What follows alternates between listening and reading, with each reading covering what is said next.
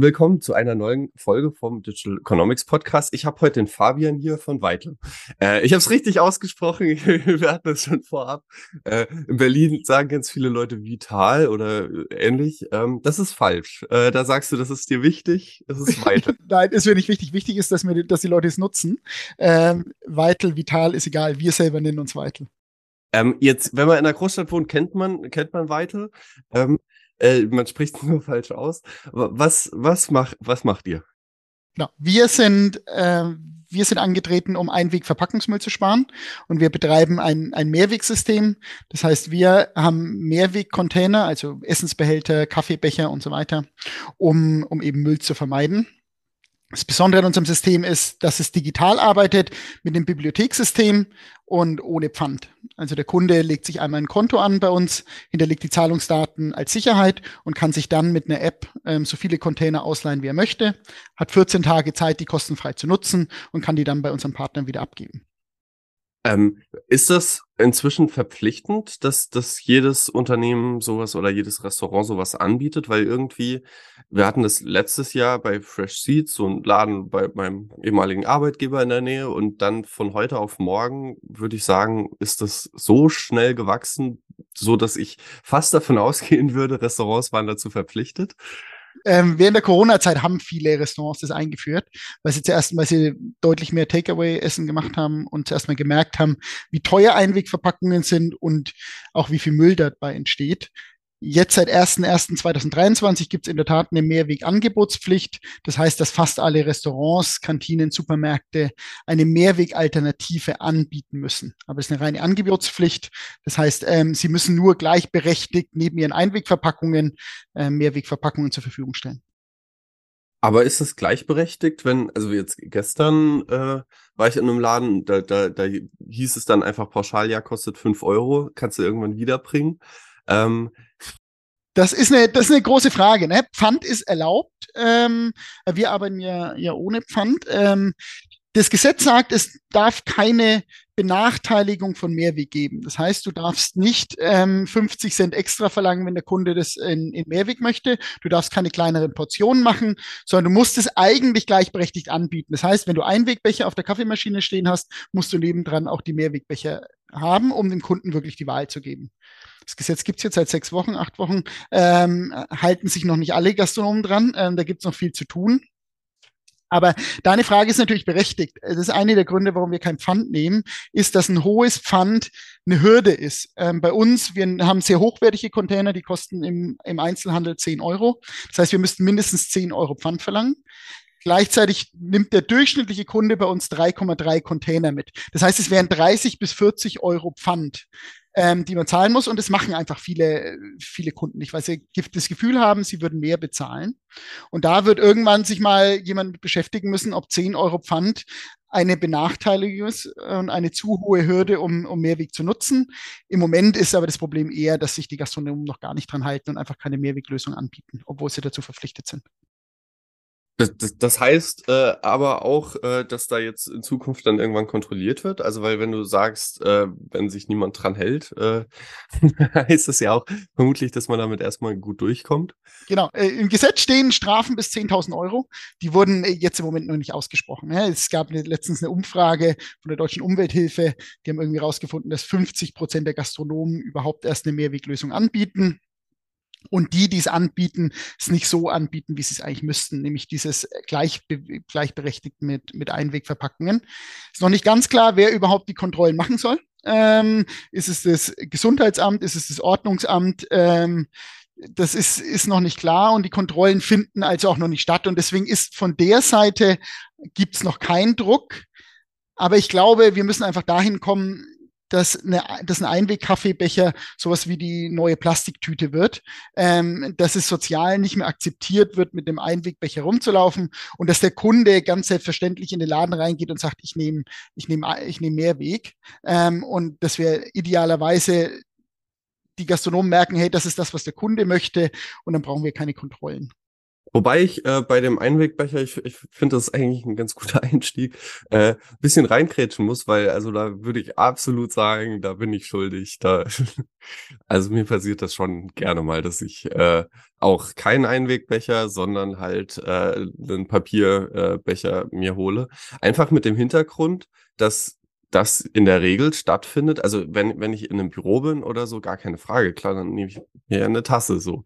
Aber wenn, also wo, wo hole ich mir denn einen Coffee to go? Das ist ja in der Regel, wenn ich von A nach B muss, relativ dringend alles ist und ich kann es halt nicht woanders zurückgeben. Das heißt, in der Regel bedeutet das, ich fahre jetzt zum Beispiel mit dem Zug von Berlin ins Saarland und dann habe ich quasi diesen Becher, der im schlimmsten Fall noch irgendwie ein bisschen suppt, wie, wie hier diese Becher, die, die das Studierendenwerk äh, rausgegeben hat in Berlin, die auch irgendwie, keine Ahnung, also 20 Euro oder was kosten die? Also die sind wirklich teuer und dann, und dann sind die noch nicht mal dicht und, und überall kommt der Kaffee raus, wenn noch, wenn noch ein bisschen Tropfen drin ist ist. Und dann habe ich das im Idealfall quasi so noch die ganze Zugfahrt mit im Rucksack, muss das wieder mit nach Berlin nehmen. Und das gefällt mir bei euch jetzt, um die Brücke zu schlagen, eigentlich ganz gut, weil ich ja theoretisch, wenn ich es richtig verstehe, kann ich jetzt in, am Berliner Hauptbahnhof, kann ich was abholen und könnte das dann aber auch im Saarland, äh, wenn ich, oder, oder zwischendrin, wenn ich an irgendeinem Bahnhof umsteigen muss, könnte ich es bei einem anderen Anbieter wieder abgeben.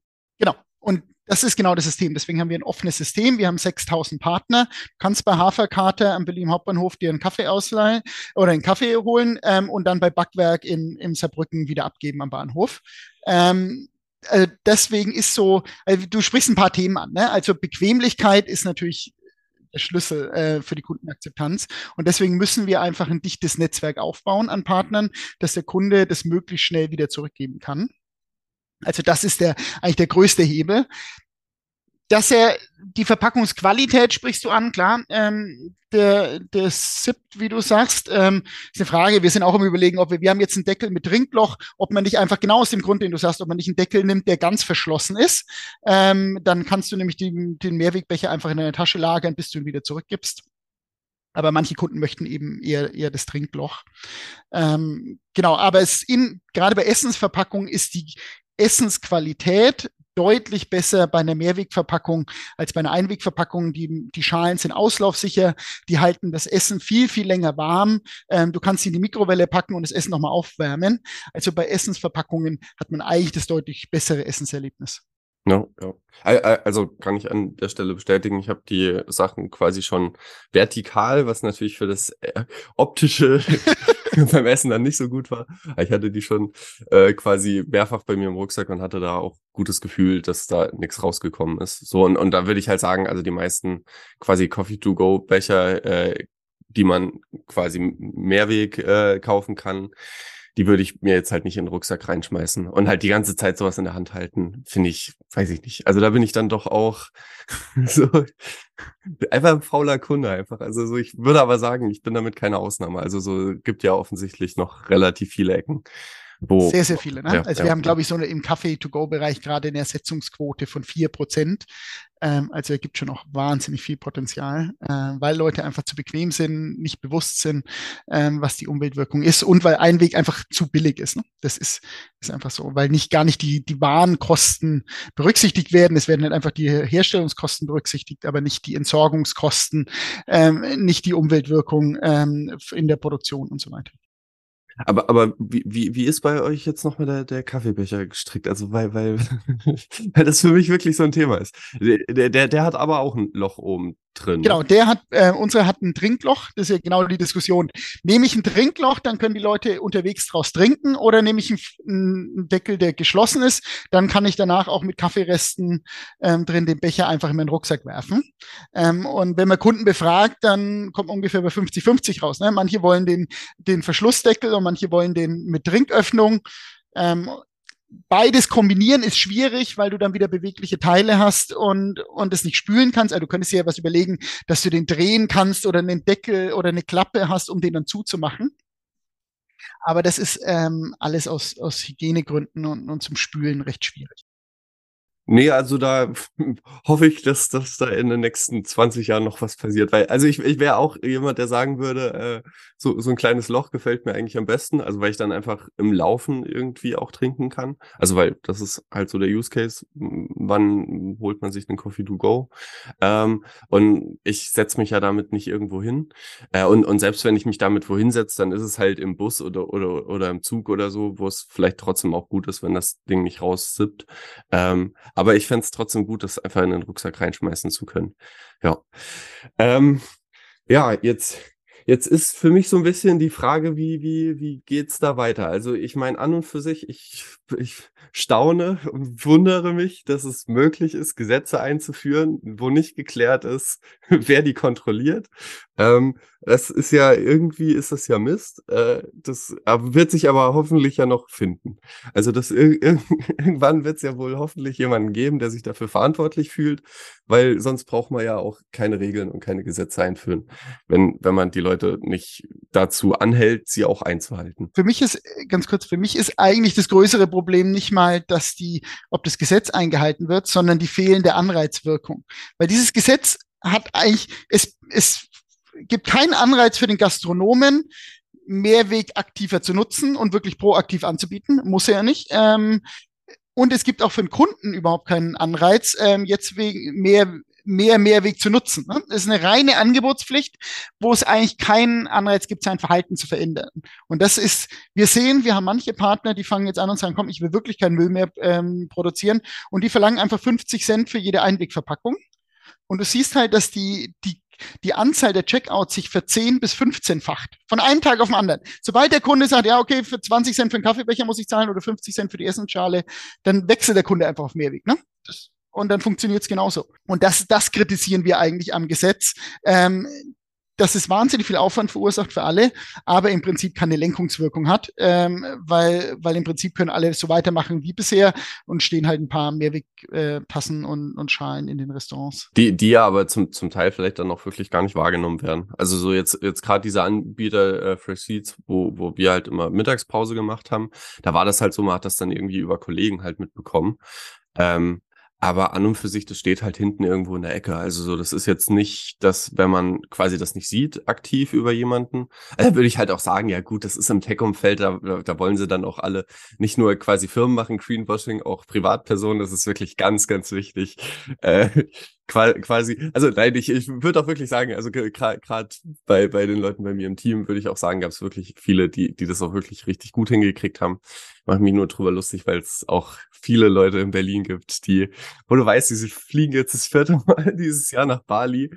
Aber es ist wirklich ganz, ganz wichtig, dass dann auch äh, der, zum, auf dem Weg zum Flughafen, äh, das dann auch, ja, ein Mehrwegbecher ist. genau, das ist so ein bisschen dieses, ist halt menschlich, ne? dass Menschen Sachen gegeneinander aufrechnen, die sich wahrscheinlich, wie in deinem Beispiel, nicht so richtig aufrechnen lassen. Ähm, und ein anderes Element, das du ansprichst, ist natürlich dieser Social Pressure. Äh, wenn alle meine Kollegen äh, Mehrweg nutzen, dann werde ich nicht mit dem Einwegbecher rumlaufen oder mit dem Einwegschale. Und da müssen wir halt hinkommen und dann wird Mehrweg auch zum Standard. Dann gibt es ein dichtes Netzwerk an Partnern, an Rückgabestationen und dann wird es auch bequem. Also ich bin da durchaus optimistisch.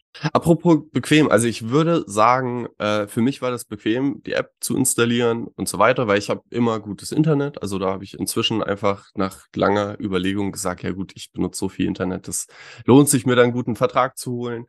Ähm, hat aber nicht jeder. Also ich weiß, es gibt Leute, die würden niemals unterwegs sich eine App runterladen. Die müssten quasi bis nach zu Hause warten und dort dann sich das erst runterladen ähm, und dann Zahlungsdaten einrichten und so weiter. Ist halt auch was. Da weiß ich, es gibt Leute, die haben kein PayPal. Und wenn ich jetzt so an meine Eltern zum Beispiel denke, bin ich mir nicht sicher, ob das für die wirklich bequem wäre, mit so einer App zu arbeiten. Ist das angedacht, quasi jemals von sowas wegzukommen oder sagt ihr einfach, okay, über die Zeit, die Leute werden ja die digitale affiner? Genau, also ich glaube zuerst mal seit Corona und Luca ähm, kann jeder eine App runterladen und kann jeder einen QR-Code scannen. Das hat einen wahnsinnigen Auftrieb gegeben, ähm, hat, hat einfach das Konzept des QR-Codes Scannen weit verbreitet. Ähm, das zweite Thema ist, ähm, wer ist unser Kunde? Es sind gar nicht, wenn wir wissen wenig über unseren Kunden, weil wir keine Daten abfragen. Ähm, aber es, wenn wir mal mit Kunden sprechen, dann sind es nicht die Digital Natives und die, die 15 bis 25-Jährigen, sondern es sind in der Regel Ältere. Ähm, und ich, ich betreue, also es sind, sind eher Mitte 30 bis Mitte 50, mit, bis Mitte 50. Ähm, ich betreue aber auch den Customer Support manchmal bei uns. Und da hatte ich eine Anfrage und die, die ist anekdotisch natürlich, aber äh, genauso passiert. Hat uns ein Kunde geschrieben, ja, ich bin ein großer Fan mit, mit meiner Frau, holen wir uns immer unser Mittagessen. Wir haben schon über 60 Verpackungen eingespart. Ich habe jetzt aber ein Problem mit meiner App. Könnt ihr mir da mal helfen? aber ich bin 85 Jahre alt und kenne mich nicht so gut aus mit Smartphones. Ähm, das ist natürlich jetzt nur einer, aber es zeigt, dass es halt jetzt keine Altersgrenze gibt bei Smartphones. Trotzdem muss man anerkennen, der, das Runterladen des, ähm, von der App und das Anlegen eines Kontos ist ein, ist ein Hindernis und wir sehen das natürlich auch bei den Dropout-Rates ähm, im, im Flow. Ähm, aber wir, wir sind dran an einer app-losen Version. Ähm, es wird noch ein bisschen dauern, aber das, da wird es ziemlich sicher was geben. Und dazu haben wir auch für, für Leute, denen Datenschutz wirklich wichtig ist, auch eine Mitgliedskarte.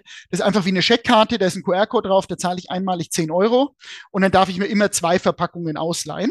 Ähm, die kann ich auf diese Karte buchen. Sobald ich die zurückgebe, ähm, wird die Karte wieder freigeschalten und ich kann die nächsten ausleihen. Und das ist dann wirklich komplett anonym.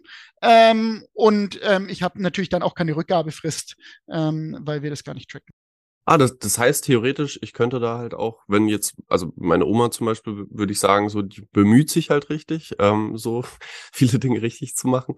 Aber das ist halt wahnsinnig schwer, weil viele Sachen kann sie halt nicht. Also die hat ein Smartphone, wir schreiben auch auf WhatsApp, was ich ganz toll finde, äh, wo ich ganz stolz auf sie bin. Aber ich würde sagen, so, ey, ich, ich bin froh, dass es mit WhatsApp gut klappt. Äh, ich glaube nicht, dass es gut wäre, wenn da zu viele Apps auf dem Handy drauf sind. Das heißt, für die könnte ich jetzt auch einfach so eine Karte besorgen und äh, dann kann die das komplett offline und so weiter.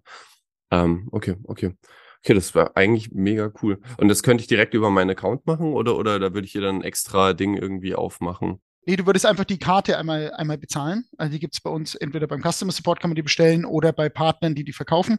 Ähm, kostet einmalig 10 Euro und dann. Ach so, okay, okay, das ist halt wirklich, wirklich, wirklich komplett anonym, weil du jetzt. Das ist eine, das ist eine physische, das ist eine physische okay. Karte, die kaufst du einfach, da ist ein QR-Code drauf und ähm, das ist vollkommen anonym. Ja, dann, dann habt ihr ja schon die Offline-Lösung eigentlich. Also so, weil ja, ja, genau, aber du hast ja, hast ja App losgesprochen. Also wir werden an einer Lösung arbeiten, wo man keine App mehr braucht. Also weil, weil dein Eingang war ja, dass man sich die App nicht vor Ort runterladen kann oder möchte. Ähm, da haben wir eine Lösung oder werden wir eine Lösung haben, aber es gibt auch eine, eine Lösung, die komplett offline ist. Aber braucht man für diese physische Karte, die es da jetzt im Moment gibt, äh, überhaupt die App? Nein, dann, dann, dann, dann, dann habt ihr ja quasi auch schon eine App-lose Lösung. Also, also ich, ich, ich denke jetzt quasi einfach an das, an das Szenario, meine Oma geht zur Bäckerei und, und packt sich da einen Kuchen ein oder, oder ähnliches. Ähm, und also ich meine, ich habe selbst in der Bäckerei gearbeitet, da entsteht schon relativ viel Müll. Ähm, ich würde jetzt sagen, also im Vergleich zu anderer Gastronomie, wo ich auch war, ist es wenig, aber trotzdem, selbst da denke ich mir, ja gut, das sind halt auch irgendwie 400 Papiertüten, die da pro Tag irgendwie und äh, ja, keine Ahnung, bestimmt nochmal 200 Kaffeebecher. Also so, so ist, also es summiert sich halt einfach so auf, aufs Jahr gerechnet, kommt da schon einiges zusammen. Genau, genau. So funktioniert's. Ohne, mit der Karte einfach kaufen und dann kann man es nutzen. Ja, nice. Ja, ach, ist irgendwie an vielen Stellen sehr, sehr schön durchdacht. Ähm, jetzt habt, habt ihr so ein Ding gefahren, wenn ich das richtig gesehen habe, dass man selber auch bei Vital finanzieren konnte. Investieren, genau. Investieren konnte. Genau. Ähm, er, erklär das mal, weil das war, das war ganz interessant. Ich hatte irgendwie in der Woche einen Podcast aufgenommen zum Thema, wie kann man Geld einsammeln als Startup? Und ich habe mich sehr, sehr schwer getan, so mit dem Status quo, weil ich einfach sagen würde, okay, dieses klassische Investoren-Game, weiß ich nicht, habe ich, hab ich manchmal so meine Probleme mit, weil das irgendwie äh, Leute, die ganz schnell ganz viel Scale sehen wollen und, und, und das quasi auf die nächsten fünf Jahre dann pushen äh, und nicht wirklich nachhaltig Geld irgendwie in Performance-Ads reinstecken, Instagram, YouTube, wie auch immer, irgendwie Marketingkampagnen fahren, was die Leute nervt und so weiter und nicht wirklich Fokus drauf legen, äh, einfach ein gutes Produkt zu bauen. Und dann ist einfach das Ganze auch auf den schnellen Exit raus. Das heißt, ich finde, man hat auch manchmal Gründer in Berlin, die so ein bisschen zu wenig Herzblut in die eigene Firma stecken, weil es halt auch quasi klar ist, okay, das Ding wird halt in fünf Jahren verkauft. Das ist eine bösartige Unterstellung, trotzdem. Ich tue mich ein bisschen schwer mit diesem kompletten äh, also ich habe überhaupt gar kein Problem mit dem Kapitalismus. Ich glaube, die Zielgruppe, die den Podcast hört, wird das äh, bestimmt auch nicht immer so sehen. Also gerade wenn, wenn Leute Vital nutzen, sind sie vielleicht auch. Also ich, ich finde an und für sich ja, warum, warum halt nicht quasi ein, ein, eine Währung schaffen und, und Angebot und Nachfrage miteinander arbeiten lassen. Aber ich denke halt, was super problematisch ist, ist, äh, wenn, wenn wir haftungsbeschränkte Firmen haben, wo Privatpersonen nicht mehr dafür haften. Und, und ich glaube halt auch, dieses ganze System, wir haben einen Investor, der macht Druck, ähm, der sagt, naja, ich gucke ja auch nur auf die, die quasi mir das Geld geben und gibt, gibt den Druck nur weiter. Und der Gründer sagt dann auch, oder später halt der Unternehmer sagt dann auch, Geschäftsführer, naja, ich, ich, äh, ich mache das ja nur, sonst verliere ich die Investoren. so. Und das ganze System finde ich, das, also der Part, der, der, der gefällt mir nicht so. Und da, da habt ihr einen ganz anderen Weg gewählt. Sorry, war eine Nicht, nicht nur, genau, äh, Genau, also äh, wir haben einen komplementären Weg gewählt. Ähm, prinzipiell zur haftungsbeschränkten Firma, die, die brauchst du halt, weiß, ich habe klar, klar, klar, hab zwei Kinder, ähm, ich kann jetzt nicht privat ähm, das bisschen, was ich mir angespart habe, ähm, aufs Spiel setzen, ähm, um, um ein riskantes, wie jedes Startup eben riskant ist, ähm, Geschäft aufzubauen. Ähm, wir haben auch Investmentfonds, ähm, die bei uns investiert ist, institutionelle Investoren, klassische VCs, wobei wir schon die haben, die eher einen Impact-Fokus haben. Ne? Also wir haben Rubio Ventures aus, aus Amsterdam bei uns investiert. Ähm, klassische Impact Investment Fonds investieren nur in Startups, die, die nachhaltige Geschäftsmodelle haben. Wir haben Kiko Ventures aus London, ist ein Evergreen Fund. Ähm, das heißt, der wird, der muss gar nicht zurückgezahlt werden. Da kommt genau dieser Druck, den du ansprichst. Ähm, der ist da nicht so. Trotzdem haben die natürlich Erwartungen an die, an die Rendite und an die Entwicklung und sind aber auch gute Sparing-Partner. Ne? Äh, die haben ja viele Firmen in ihren Portfolien und da hat man eigentlich schon immer gute Diskussionen, wie man das Geschäftsmodell erweitern kann, wie man, wie man wachsen kann, wie man die Ressourcen gut einsetzt. Trotzdem haben wir gesagt, hey, wir haben über 400.000 registrierte Nutzer bei uns. Ähm, und wir haben eine sehr, sehr große Fanbase. Also wir haben Kunden, die super loyal sind, die uns super gutes Feedback geben. Wir haben über 3000 App-Bewertungen im, im, App Store mit 4,9 Sternen. Also es gibt da Leute draußen, die finden richtig, richtig gut, was wir machen. Ähm, und wir haben gesagt, hey, warum, warum geben wir denen nicht die Chance, sich noch eng, nicht noch enger an Weitel zu binden? Und haben dadurch eine Crowd-Investitionskampagne gemacht und die war super erfolgreich. Ne? Wir haben innerhalb von drei Stunden 500.000 Euro eingesammelt. Innerhalb von einem Tag waren wir bei einer Million. Und am Ende sind wir bei 2,9 Millionen rausgelaufen, ähm, was natürlich super ist, um unser Wachstum zu finanzieren ähm, und, und noch mehr Impact zu generieren. Oh, heftig.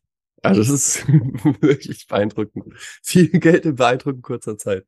Ähm, aber äh, was heißt das jetzt, Crowd-Investing, Crowdsourcing? Also es ist, wenn ich es richtig sehe, nicht so, dass die Leute Anteile an der Firma haben, sondern es ist mehr so eine Art, deswegen hatte ich auch das Wort Finanzierung vor, vorhin verwendet. Also, also es ist quasi so, wenn alles gut läuft, ihr nicht pleite geht, ähm, dann kriegt man prozentual irgendwie pro Jahr auch nur genau, relativ schöne Rentierte. Genau. Genau, genau. Man, man, man, man, kriegt, ähm, man kriegt Zinsen ähm, und wenn es besonders gut läuft, gibt es nochmal extra Zinsen. Also man, wenn, wenn wir uns sehr gut entwickeln, ist es ein, durchaus ein sehr lukratives Investment. Aber ist natürlich auch wie jedes Investment in Startups und auch an der Börse ist mit Risiken behaftet.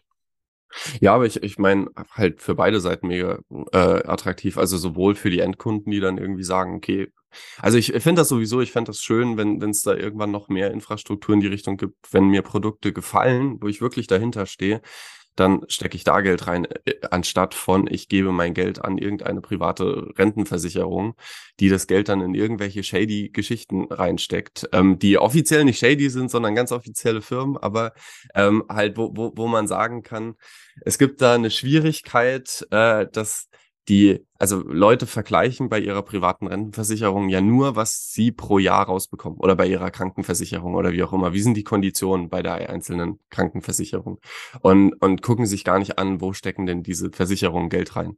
Ähm, und, und das quasi so ein bisschen näher zusammenzubringen, keine Ahnung, ist, ist halt organisatorisch sehr, sehr schwer, aber finde ich bei euch wunderschön gelöst, weil das sind ja vermutlich Leute, die sagen, ey, ich kann damit jetzt sogar Geld verdienen, ich stehe da voll dahinter, ich möchte das unterstützen. Und für euch natürlich so geil, weil ihr jetzt natürlich irgendwie richtige Fans dann auch habt, die, die, glaube ich, noch mal mehr da irgendwie dran gebunden sind. Ambassadors, ne? Botschafter, die wirklich sagen, hey, äh, wenn es mal ein Problem im Restaurant gibt, dann melde ich das. Ich erzähle meinen Freunden davon und so weiter. Also das merken wir schon. Das, das, das ist halt richtig krass. Also, also so, so die, die Vorstellung, äh, dass da, ja, es, es sind blöd gesprochen auch in irgendeiner Form Mitarbeiter. Also das, das, das Wort sollte man so, so nicht verwenden, weil es bestimmt da, da, dann, dann sofort jemanden gibt, der, der, der steuerlich sich da irgendwelche Gedanken macht. Aber an und für sich denke denk ich mir, also Mitarbeiter ist vielleicht auch zu groß gestochen, aber, aber dieses, jemand äh, sagt proaktiv Bescheid. Also zum Beispiel bei Webseiten würde ich sagen, passiert es einfach, dass Schreibfehler irgendwo sind.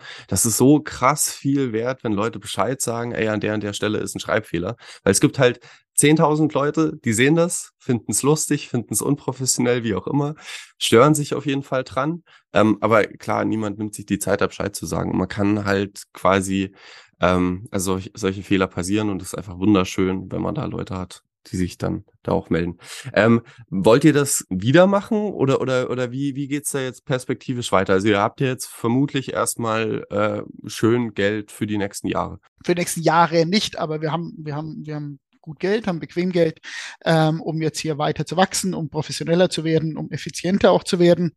Und äh, wir freuen uns jetzt auf das Jahr. Ähm, bis jetzt war der Impact ähm, der Regulierung, wie wir schon gesagt haben, ähm, noch überschaubar. Wir sehen sehr großes Wachstum an Nutzerzahlen. Also die Neuregistrierungen haben sich im Vergleich zum letzten Jahr verdoppelt. Ähm, also wir sehen, dass, dass Leute immer mehr Interesse gewinnen, aber wir müssen noch viel tun, um unsere Partner zu aktivieren, ähm, um, um die Leute dazu zu bringen, Mehrweg zu nutzen. Und da haben wir jetzt Ressourcen und freuen uns da sehr auf das laufende Jahr. Krass, die Nutzerzahlen haben sich verdoppelt. Heißt das, ihr habt da richtig die Trommel gerührt und Werbung gemacht? Oder, nee, oder wir machen, wir machen keine Werbung. Ähm, wir haben so pro Woche 6000 ähm, Neuregistrierungen im Moment. Ähm, und das eigentlich ohne Werbung, ähm, weil, weil einfach die Kunden aus den Medien davon hören, weil die, weil die Plakate bei Partnern sehen und so weiter. Also das funktioniert schon ähm, relativ gut, dass wir hier ähm, Neukunden gewinnen und fürs Produkt begeistern können. Also eure, das sind eure einzigen Werbewege. Pl wir machen ein bisschen TikTok, äh, ein bisschen Instagram-Werbung, aber viel ist Point-of-Sale-Material. Äh, okay, krass, krass, krass. Also, also quasi von der Verhältnismäßigkeit her würdest du sagen, das ist schon sinnvoll, irgendwie Social Media Accounts zu haben und so weiter, ist jetzt aber nicht eu euer wesentlicher Grund, warum ihr Neukunden gewinnt. Genau, weil ähm, wann kriegt man dem Kunden dazu, eine Mehrwegentscheidung zu treffen? Ich glaube, das ist, es gibt in der, in der User Journey nur zwei, zwei Gelegenheiten. Das entweder, wenn er am Point of Sale steht und sich gerade entscheiden muss, mache ich Mehrweg oder Einweg. Da musst du ihn ähm, am besten treffen durch Point-of-Sale-Material oder noch besser natürlich durch einen Mitarbeiter im Restaurant, der sagt, hey komm, äh, mach, mach jetzt mal Mehrweg. Ähm, und der andere Punkt ist, wenn er Essen bestellt hat, ähm, satt am Tisch sitzt und sieht, was für einen massiven Müllberg er da produziert hat. Ähm, ich glaube, das ist nochmal eine Möglichkeit, ähm, dass man da dazu bringt, dass er sich die App runterlädt und als nächstes Mal einfach müllfrei bestellt. Von der Verhältnismäßigkeit, wann, wann wird äh, Vital mehr genutzt? Ich, ich muss mich richtig umstellen. Ich will immer vital okay. Äh, wann, wann wird äh, Vital mehr genutzt? Bei, es ist so ein, äh, Achso, sag mal. äh, nee, nee, nee, sag du zuerst, ich bald mein Gedanken. Das ist, ähm, ist so ein schiefes M. Ähm, also wir sehen, morgens passiert relativ wenig natürlich, ähm, dann geht's in der Mittagspause krass hoch, nachmittags geht's wieder runter und abends geht's dann, geht's dann wieder hoch. Aber für uns ist es ähm, noch mehr ein Mittagsgeschäft als ein Abendsgeschäft. Am Wochenende dreht sich das um, da ist es hauptsächlich ein Abendsgeschäft. Ah, okay. Ähm, und, und, und was mich jetzt auch noch interessiert hat, was ich fragen wollte, der, der, der Unterschied zwischen äh, quasi Bestellungen, ähm, also quasi Lieferdienste, zu klassisches Offline-Geschäft. Ich kaufe im Laden. Wie, wie sieht das aus? Ähm, wir, wir, wir tracken das nicht, nicht richtig. Es gibt diesen Liefertoken, den du dir in der App generieren kannst und den du bei Lieferando, Volt, über Eats und so weiter einfach ins Kommentarfeld eingeben kannst. Ähm, das hängt ganz, ganz stark von der Stadt ab. In Berlin hatten wir mal analysiert, waren 40 Prozent unserer Essensbestellungen kamen über diese Liefertoken und kamen deswegen über Lieferdienste. Im Mittagsgeschäft ist es deutlich weniger. Da ist das klassische Kantinengeschäft. Die Leute gehen äh, mittags in die Kantine und holen und leihen sich einfach einen Container mit der App aus, ohne diesen Token zu nutzen. Das heißt, wir wissen nur, äh, wenn's, dass es ein Liefergeschäft war, wenn dieser Token genutzt wurde. Und das war in Berlin ähm, im Restaurantsegment 40 Prozent. Okay. Oh, das ist äh, ein, ein interessantes Vorgehen eigentlich. Also die meisten Firmen, die ich kenne, äh, jetzt, jetzt hier im Berliner Umfeld, würde ich sagen, legen sehr großen Wert drauf, dieses Measure Everything. Also wirklich alle Daten sollten aufgezeichnet werden, damit man datengetriebene Entscheidungen treffen kann und nicht irgendwie aus dem Bauch raus was entscheidet. Aber ihr sagt bewusst, nö, ach, äh, wir, wir haben ja ein Bauchgefühl, wir können ja mit Leuten reden, wir müssen nicht alles irgendwie akut tracken. So manchmal macht es schon Sinn, sich ein bisschen das anzugucken, aber Datenschutz wichtig. Nee, wir, wir tracken ja schon, ähm, also was für uns ja relevant ist, ist, ist der Container-ID. Jeder, jeder, jeder, wir haben so 450.000 Container im System und wir können bei jedem Container nachschauen, wie der wandert. Und es ist super spannend zu sehen, wie die durch Berlin wandern und so vom Restaurant zu Restaurant, wie häufig die benutzt werden. Ähm, wir, wir wissen natürlich, äh, welcher Kunde wo was ausgeliehen hat, aber wir sammeln jetzt keine Adressdaten vom Kunden, keine Altersdaten, keine Einkommensdaten. Uns interessiert eigentlich die Kunden-ID und die Container-ID, ähm, weil wir da zeigen können, wie viel Impact wir gemacht haben und wo wir unser Netzwerk ähm, ausbalancieren müssen. Das machen wir in den großen Städten, ne? weil du kannst ja deine Verpackungen überall zurückgeben ähm, und dann entstehen manchmal Unbalancen im Netzwerk. Das heißt, ein Restaurant hat zu viele Verpackungen, ein anderes hat zu wenig. Und da gibt es ein paar Kollegen, äh, die mit Lastenfahrern rumfahren, äh, nachschauen, wo gerade zu viele sind und die verteilen dann die Verpackungen um, dass die auch wirklich genutzt werden. Was sind das für klassische Bewegungen? Also irgendwie so reine Ghost Kitchens, die, die aber trotzdem euer System nutzen? Nee, und da ähm, wird nichts zurückgegeben ja. oder oder?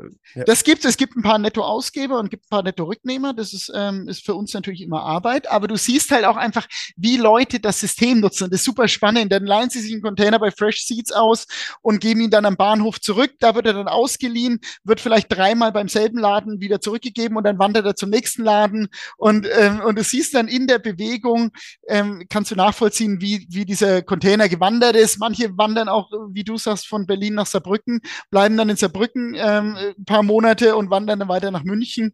Ähm, also es ist echt, echt spannend zu sehen, wie Kunden auch so ein Mehrwegsystem nutzen ne? und dass die wirklich eine offene Lösung wollen und nicht immer das, die, die Behälter beim, beim selben Restaurant zurückbringen wollen. Und, und du, du glaubst, das wird jetzt äh, auch quasi etablierter. Also, also, also im, im Großen und Ganzen ist es ja im Moment eigentlich jetzt noch so ein Nischenphänomen. Genau, ist es. Also, also du, du, du, du bist da optimistisch, dass, dass Leute sagen, okay, klar, es ist bequemer, wenn ich einfach, auch wenn ich bestellt habe, einfach das komplette Sushi-Set mit allem drum und dran in den Mülleimer schmeiße und dann hat sich das Problem erledigt. Es ist ja schon ein Aufwand zu sagen, ja gut, ich muss dann irgendwann, muss ich noch mal dran denken, das zurückzubringen. Ja, da erinnern wir dich dran, das ist gut, ähm, vergessen kannst du es bei uns nicht. Ähm, wir müssen die Rückgabe so bequem wie möglich machen. Das ist, das ist einfach das Thema. Ne? Wir arbeiten mit Gorillas zusammen in den großen Städten. Wenn du bei Gorillas bestellst, kannst du dein, einfach deine Verpackung zurückgeben. Wir pilotieren gerade mit Lieferando in Köln die Rückgabe über Lieferando bei bestimmten Restaurants, dass du einfach, wenn du wieder bestellst, ähm, deine Verpackungen mitgeben kannst.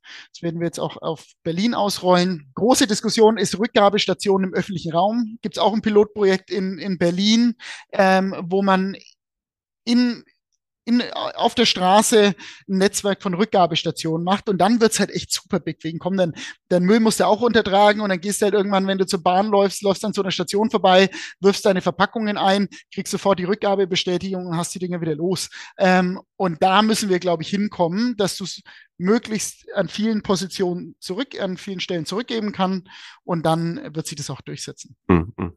Und ist auch hier angedacht, dass diese Fristen äh, länger sind?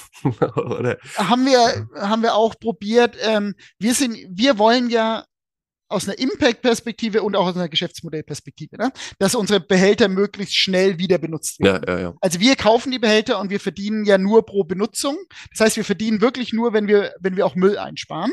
Ähm, und wir haben diese, diese Behälter sind wahnsinnig aufwendig zu produzieren. Man braucht ungefähr so zehnmal mehr Ressourcen als für eine Einwegverpackung.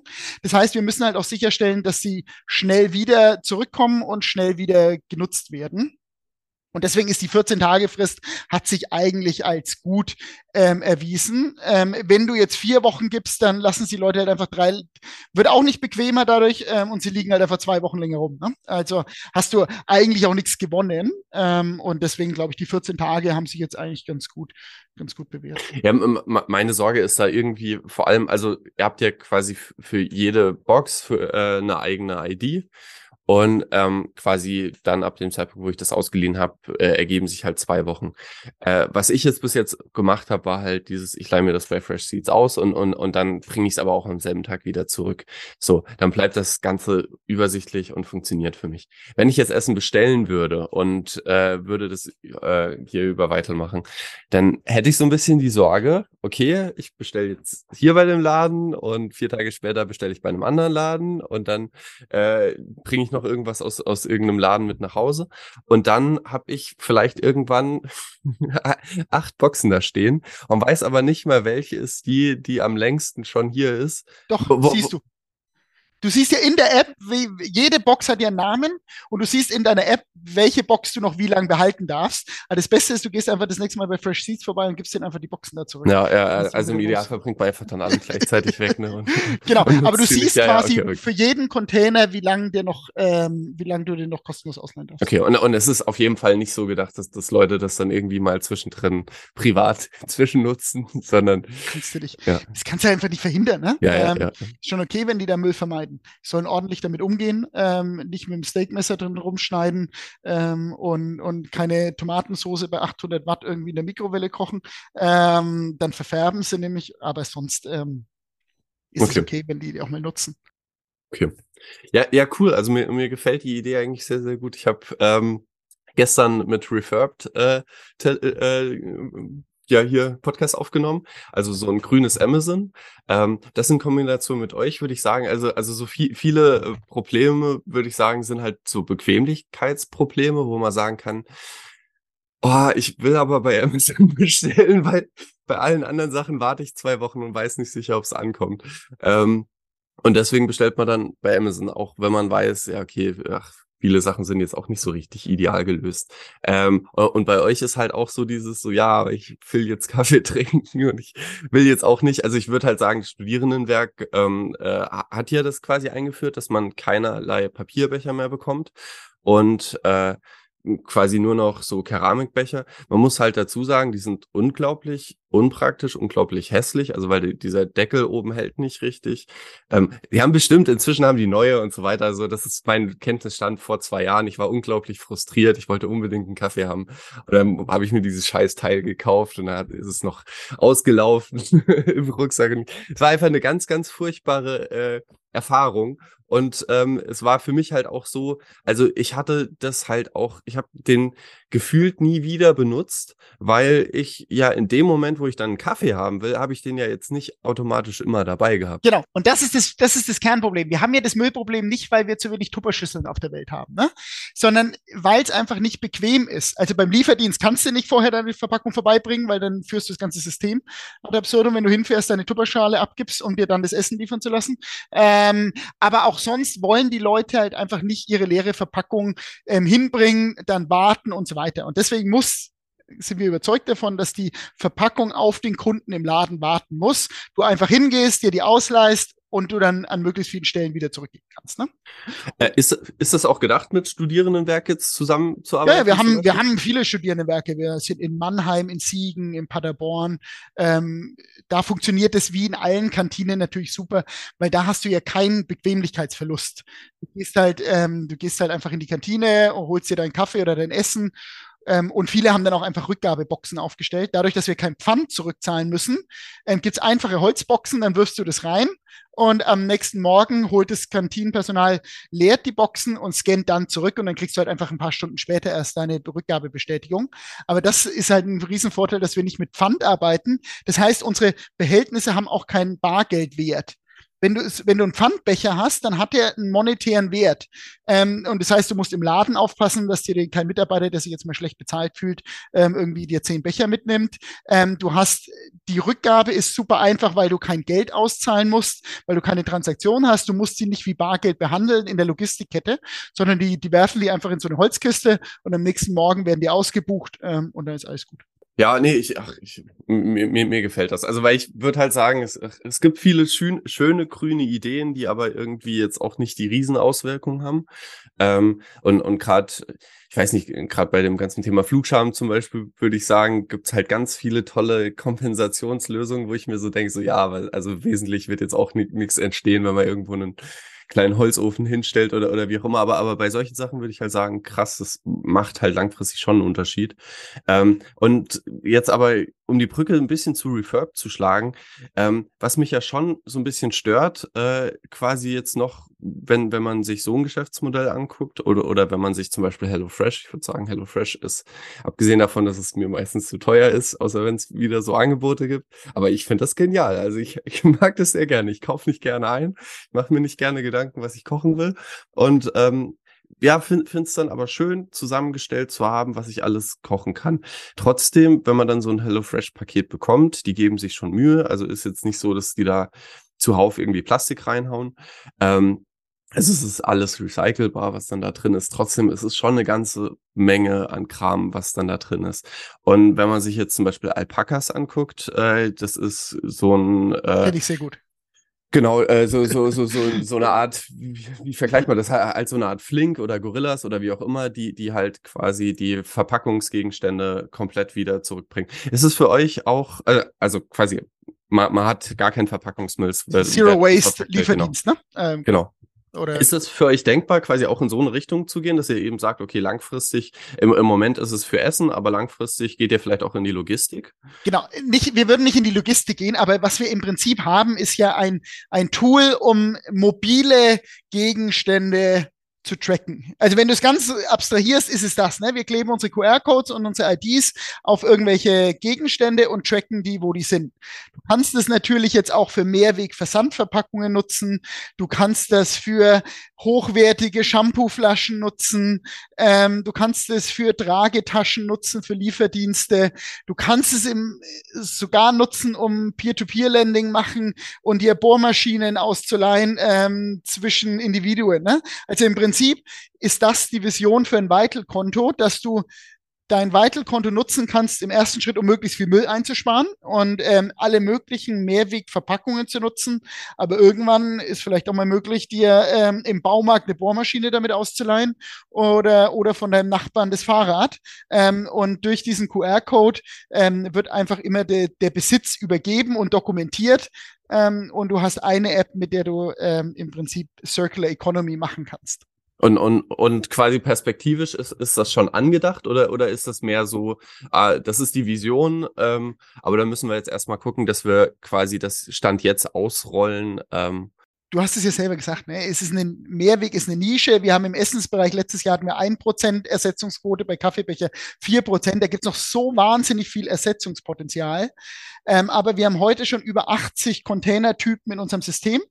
Du selber wirst wahrscheinlich nur, also davon gehören irgendwie 20 uns, ähm, die, die Standard-Container. Aber wir haben durchaus Partner, die verkaufen frisch gemahlenen Kaffee in Edelstahlboxen ähm, und sagen, ja, ich will dafür kein, nicht 30 Euro Pfand verlangen, weil die, ähm, das zahlt der Kunde nicht. Die kleben einfach unseren QR-Code drauf. Das heißt, der Kunde kann mit seiner App auch frisch gemahlenen Kaffee in der Mehrwegverpackung kaufen.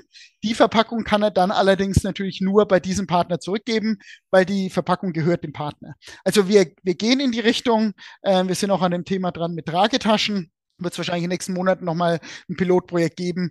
Ähm, aber wir fokussieren uns jetzt im Moment mal auf Essensverpackungen ähm, oder Umverpackungen. Aber das Potenzial ist ja, ist ja massiv, ne? Auch global.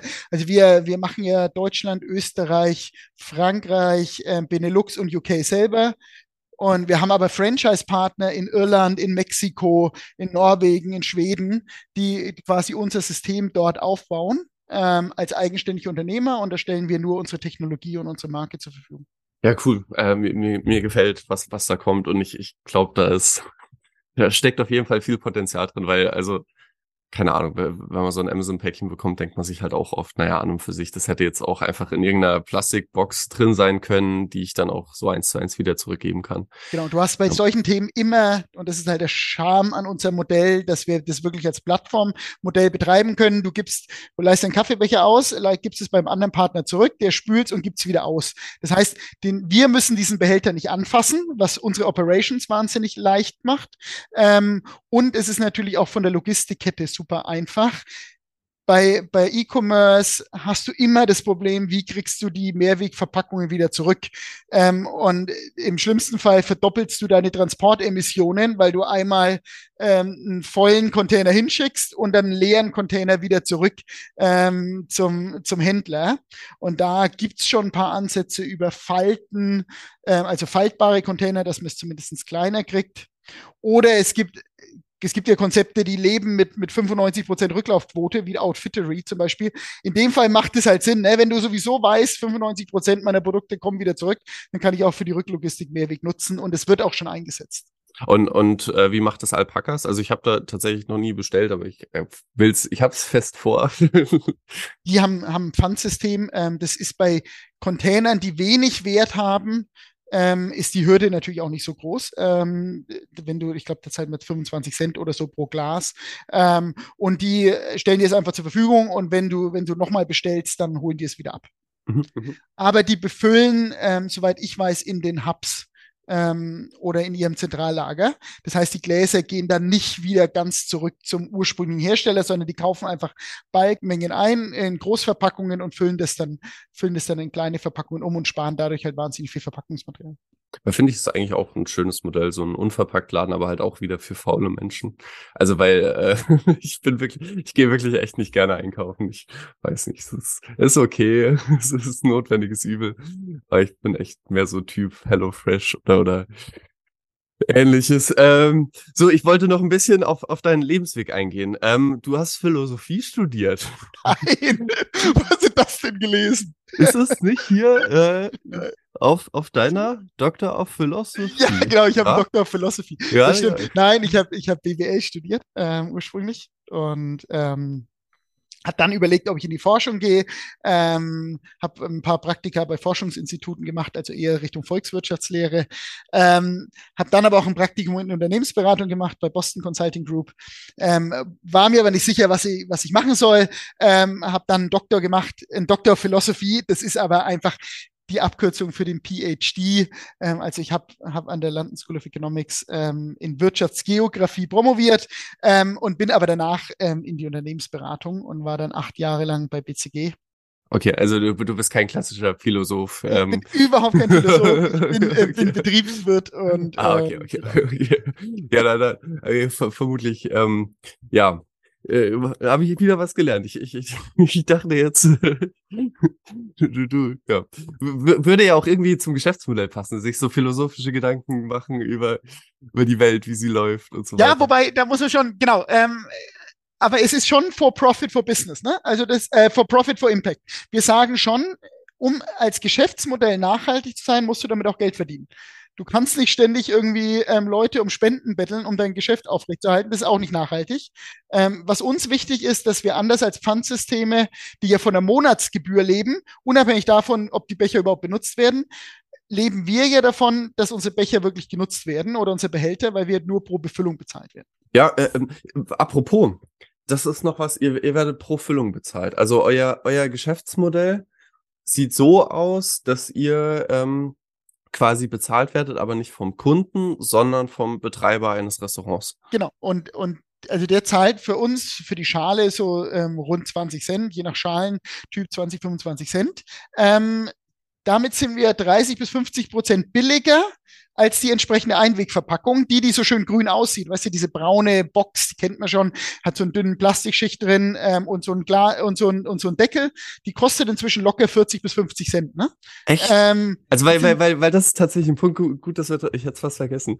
Äh, das war eine Diskussion, die wir geführt haben, ob das realistisch ist. Also, das, das vers versprecht ihr, äh, ich glaube, wo, wo stand denn das? In der App stand das, glaube ich, mit drin. Ähm, oder, oder, oder irgendwo habe ich es auf jeden Fall gelesen. Ähm, so, und da haben wir uns schon gefragt, kann das sein, dass das wirklich günstiger ist als quasi ist Einweg? Genau, die, durch das, durch die, ähm, durch das Einweg-Plastikverbot wurden die billigsten Alternativen wurden ja verboten. Also diese ganz fiesen Styroporverpackungen, die man, die man noch kennt, ähm, die gibt's ja nicht mehr. Ähm, diese dünnen Plastikverpackungen ähm, gibt's auch nicht mehr im, im Restaurantsegment, sondern die müssen jetzt auf nachhaltiger aussehende Verpackungen ausweichen und die sind super teuer. Ähm, und man ist mit der Mehrwegalternative eigentlich in fast allen Fällen günstiger. Auch so ein, so ein Kaffeebecher kostet inzwischen 10 Cent, dieser Plastikdeckel kostet nochmal 5 Cent, bist du bei, bei 15 Cent, die der Gastronom zahlt. Und das spart er natürlich mit Mehrweg. Ähm, und da das sagen wir, dadurch ähm, finanzieren wir unser Geschäftsmodell. Mhm, mhm. Und, und das ist quasi dann so, dass, dass, dass ihr versucht, quasi das einfach perspektivisch auch zu unterbieten. Und äh, Genau. Ne, nehmt und wenn die, und wenn die Warenkosten, wir hatten es vorhin schon mal angesprochen, wenn die Warenkosten von Einweg wirklich mit berücksichtigt werden, dann müsste Einweg noch deutlich teurer sein. Ne? Ähm, weil du bei Bagasse, das ist, das ist ein Abfallstoff aus der Zuckerrohrproduktion, es wird ganz viel für Verpackungen verwendet, aber das kommt halt aus Lateinamerika. Ja, ja hast, hast du Transportkostenemissionen äh, und vor allem hast du da halt riesige Monokulturen äh, von Zuckerrohr, ähm, das einfach dafür verwendet wird, ähm, zum Teil unsere Verpackungen zu produzieren. Und wenn du diese ganzen Kosten noch mit einrechnen würdest, die Umweltkosten, dann ist ein Weg immer noch viel zu billig. Mhm. Ja, ja, zumal ja vieles davon auch irgendwie nicht so richtig recycelbar ist, oder? Also, also ist, ist das recycelbar, wenn da Papier und Plastik quasi zu, aufeinander geschmeißt Kannst du noch ter thermisch verwerten. Ähm, das heißt, du kannst es verbrennen. Das kannst du nicht mehr recyceln. Auch Papier, es wird, also das Mehrwegangebotspflicht gilt ja nur für Verpackungen, die einen Plastikanteil haben. Jetzt wechseln McDonalds und so weiter, die wechseln oder die ganzen großen Fastfood-Ketten, ähm, die wechseln jetzt auf reine Papierverpackungen. Aber wenn die dann mit Öl und Speisereste ähm, kontaminiert sind, lassen sich die auch nicht mehr recyceln ähm, und äh, landen dann im Prinzip auch in, in, in den ganz normalen Waste Streams ist ja auch nicht geil. Also ganz ehrlich, irgendwie, wenn du dann so, also hat die das jetzt halt auch schon, wenn das dann alles so ein bisschen angesippt ist und, und dann irgendwie Wasser zieht, weiß ich, oder auch diese Papierstrohhalme. Also ich weiß, es ist wichtig, dass jetzt alle Papierstrohhalme, ich hasse Papierstrohhalme. Das muss einfach nicht sein. So, also dann lieber keinen. Also so dann lieber genau. einfach keinen. Das ist wahrscheinlich das Beste, ne? ähm, also weil, Strohhalme ist bei mir ist bei mir persönlich aber auch so ein Thema. Ich mag aber auch nicht gespülte Strohhalme, weil ich irgendwie denke, ey, die kann man halt nicht so richtig gut spülen mit der dünnen Öffnung und so. Ähm, ich bin da und Papierstrohhalme finde ich auch Katastrophe. Ich nehme einfach dann keinen. Ne? Ja, ja. Ja. Äh, und, und jetzt Boston Consulting. Also ich meine, ich, ich habe inzwischen, glaube ich, so, so ein bisschen aufgeweichtes Bild von Boston Consulting, weil ich ein paar Leute kennengelernt habe, die da gearbeitet haben, die ich sehr nett fand. Ähm, trotzdem ist es ja erstmal so dieses, äh, diese dieser Gegenentwurf zu äh, Vital und, und, und so weiter. Also ich, ich glaube, da passiert gerade bei denen ganz viel, aber erstmal ist es ja schon so klassische Unternehmensberatung, Leute im Anzug und so weiter. Oder liege ich da jetzt gerade komplett falsch?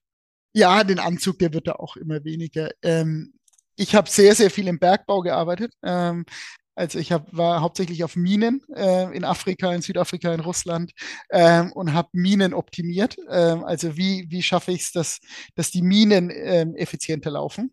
Das ist so ziemlich genau das Gegenteil ähm, von dem, was ich jetzt mache, weil, ähm, weil Bergbau ist halt per Definition nicht nachhaltig, weil ich einen Rohstoff aus der aus der aus dem Boden hole. Gleichzeitig kann ich natürlich kann jeder auf Fleisch verzichten ähm, und auf tierische Produkte, aber auf äh, Materialien aus dem Bergbau kann halt einfach niemand äh, verzichten. Ne? Deswegen ist es bin ich da immer, wenn Leute sagen, Bergbau ist so, ist so schlimm, ähm, ja, aber ohne Bergbau würden wir unser Leben halt einfach nicht so leben, äh, wie wir, wir es leben, weil wir einfach die Rohstoffe brauchen. Und ähm, Teil meiner Arbeit war auch, ähm, Bergbau nachhaltiger zu gestalten. Aber es ist, ist natürlich ein ganz, ganz anderes Leben und ein ganz anderes Geschäftsmodell. Aber, aber hier nochmal ne, Verweis auf Refurbed, äh, der Podcast, der quasi eins vor diesem Podcast äh, online kommt. Also an und für sich, ich, ich finde, man kann halt auch Rohstoffe recyceln und es gibt natürlich auch Sachen wie zum Beispiel Kohle, wo ich mir halt denke, naja gut, wir haben halt über Jahrzehnte im Saarland, äh, also deswegen hm, habe ich das auch quasi ganz aktiv vor der Haustür äh, miterlebt. Ich meine, da wurde dann keine Kohle mehr gefördert, aber man hat halt gesehen, dass über Jahrzehnte äh, da schlecht gewirtschaftet wurde, quasi von staatlicher Seite her. Es wurde Kohle subventioniert, während sie günstiger war, wenn man sie importiert hat aus Australien, währenddessen man nicht investiert hat in irgendwie nachhaltige Geschäftsmodelle, Logistik irgendwie vor Ort. Ich würde halt sagen, Saarland ist prädestiniert dafür, weil es in der Mitte von Europa liegt. Ähm, in IT und so weiter, da ist jetzt inzwischen viel passiert, aber, aber das, würde ich sagen, naja, Kohlebergbau muss man das subventionieren. Nein, nein, da musst du nicht subventionieren, ähm, überhaupt nicht. Und, und da ja. bin ich auch da vollkommen bei dir. Ne? Ähm, ja, ja. Fossile Energieträger ähm, kann, man, kann man ersetzen. Ähm, Kobalt, äh, Wolfram und so weiter lässt sich halt einfach nicht Eisenerz. Klar kannst du recyceln, aber in einem wachsenden Wirtschaftssystem werden halt auch immer mehr Ressourcen gebraucht.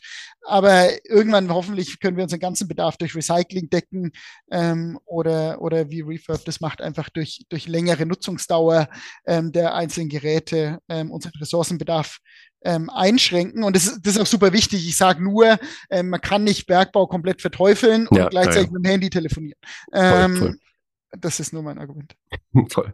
Das ist dann wie, wie, wieder äh, so dieses Klischee, über das ich mich vorhin aufgeregt habe, die, die Person, die dann nach Bali fliegt und, und dann äh, quasi auf, auf ihrem iPhone twittert, wie böse sie den Kapitalismus findet. So, wenn man halt denkt, so, ja, gut, also schwierig. Ähm, naja, äh, aber wie, wie war das, wie war diese Zeit für dich? Weil das waren ja schon relativ viele Jahre. Also das waren, wenn ich nachgucke, acht Jahre, fünf Monate.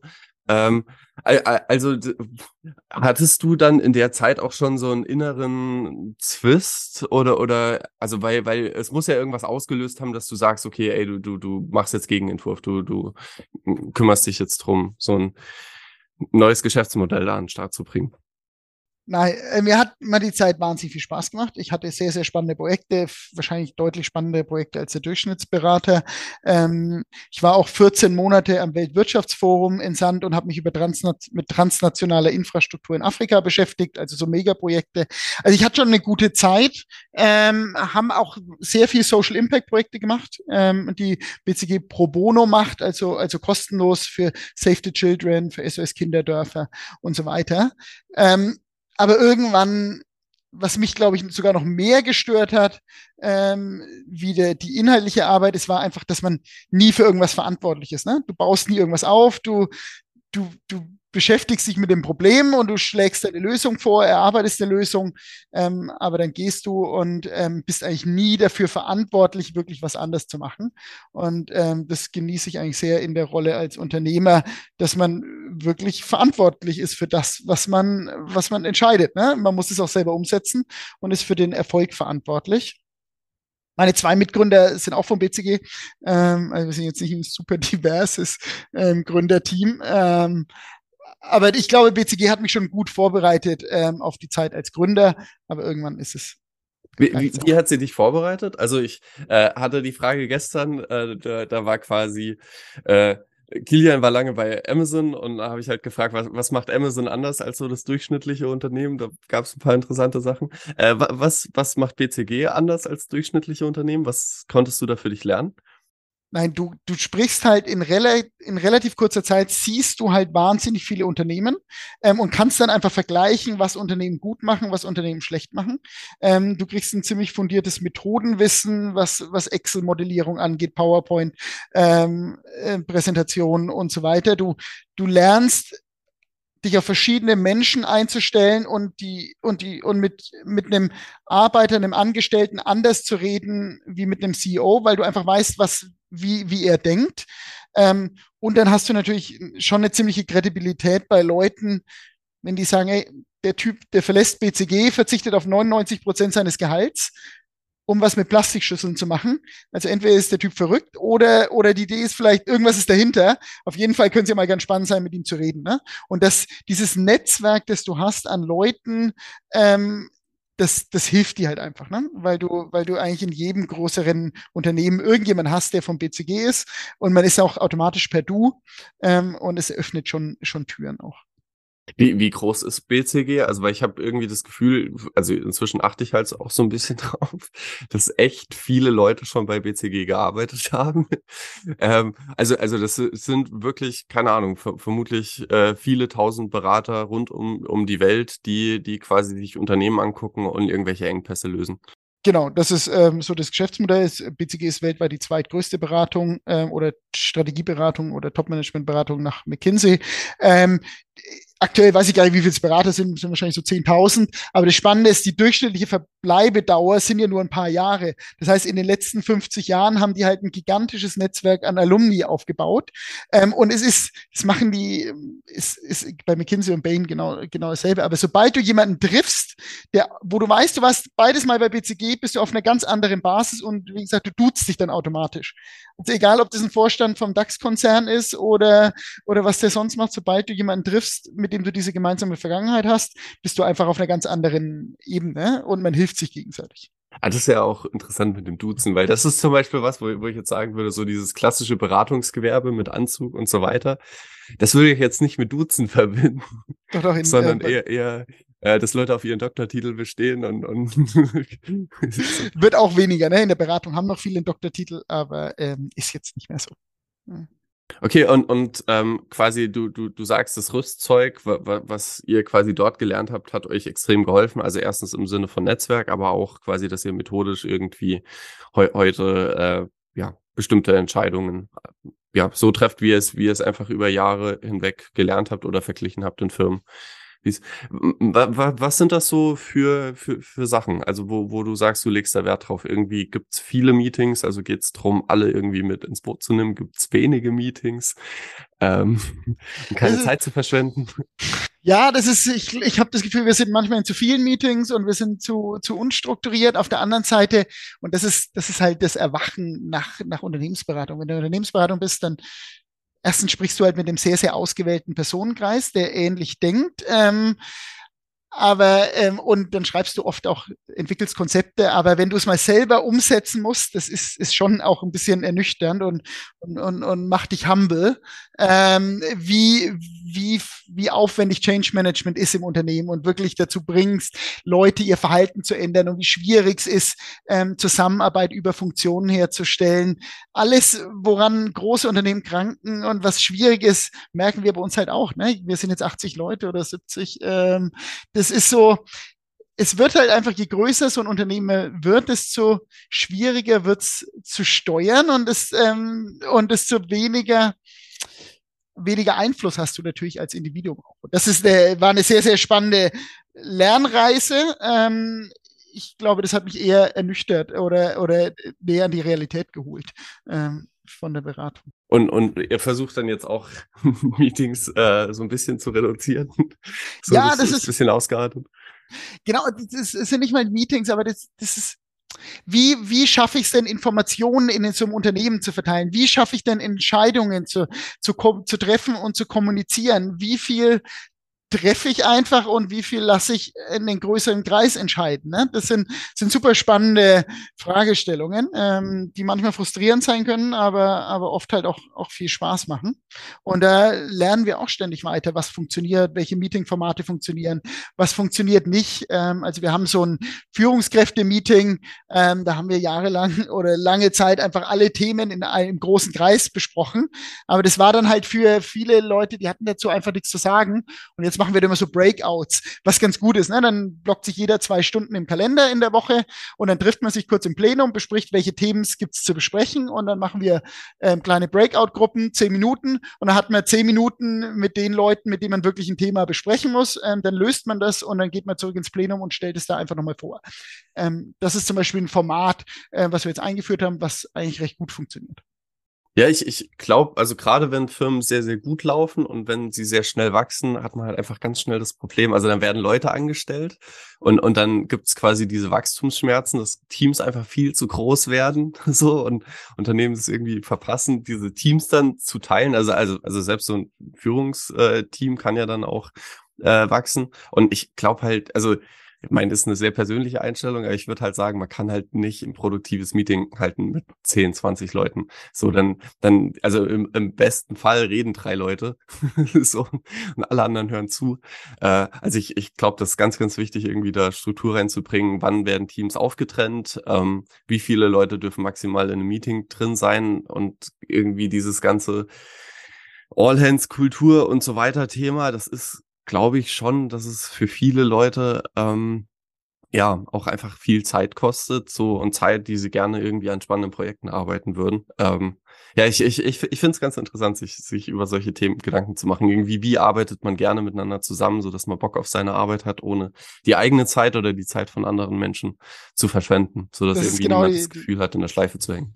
Ja, das stimmt. Und, und muss, wer muss was wissen? Welche Information muss an wen? In welcher Form? Mache ich es schriftlich? Dann lesen es Leute wieder nicht. Mache ich es über Slack?